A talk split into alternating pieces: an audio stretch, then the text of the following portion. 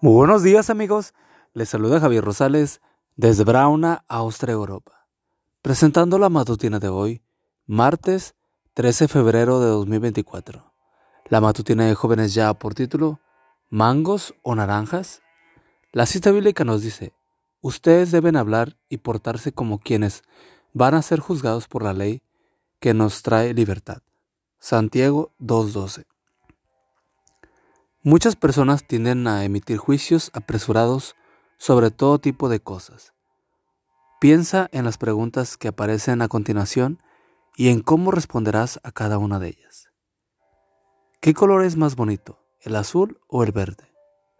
¿Qué fruta es más sabrosa, el mango o la naranja? ¿Qué es más divertido, montar en bicicleta o nadar? ¿Quién es más popular, Shakira o Jennifer López? ¿Qué bebida es más sabrosa, Pepsi o 7-Up? Si contestas todas las preguntas, ¿cuáles respuestas te parecen que sean correctas? La verdad es que cualquiera de las dos respuestas puede ser acertada, o ninguna de las dos. Probablemente estás pensando que eso no es posible, pero tú puedes preferir la Pepsi y una amiga la 7-Up. Si te gustan los mangos, tu amigo puede preferir las naranjas, o bien puede ser que te gusten los mangos tanto como las naranjas. Lo que sucede es que Pepsi contra 7-Up y mangos contra naranjas son asuntos de preferencia y opinión. No hay una respuesta que sea buena o mala, tú decides. Pero no todo depende de nuestras preferencias.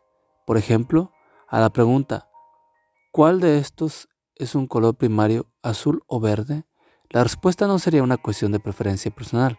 El azul es un color primario, el verde es un color secundario, que se obtiene mezclando el azul con el amarillo.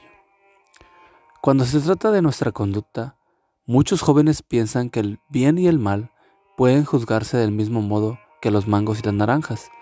Por eso suele decir a sus padres o al pastor de la iglesia, ¿usted cree que tener relaciones íntimas antes del matrimonio es malo?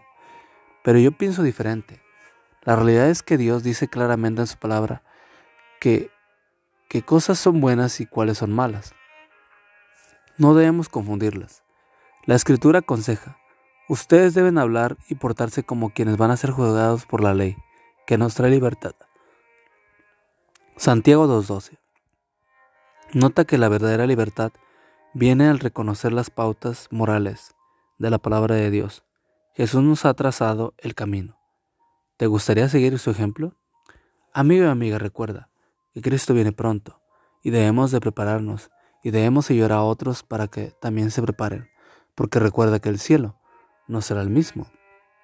Si tú no estás allí, nos escuchamos hasta mañana. Hasta pronto.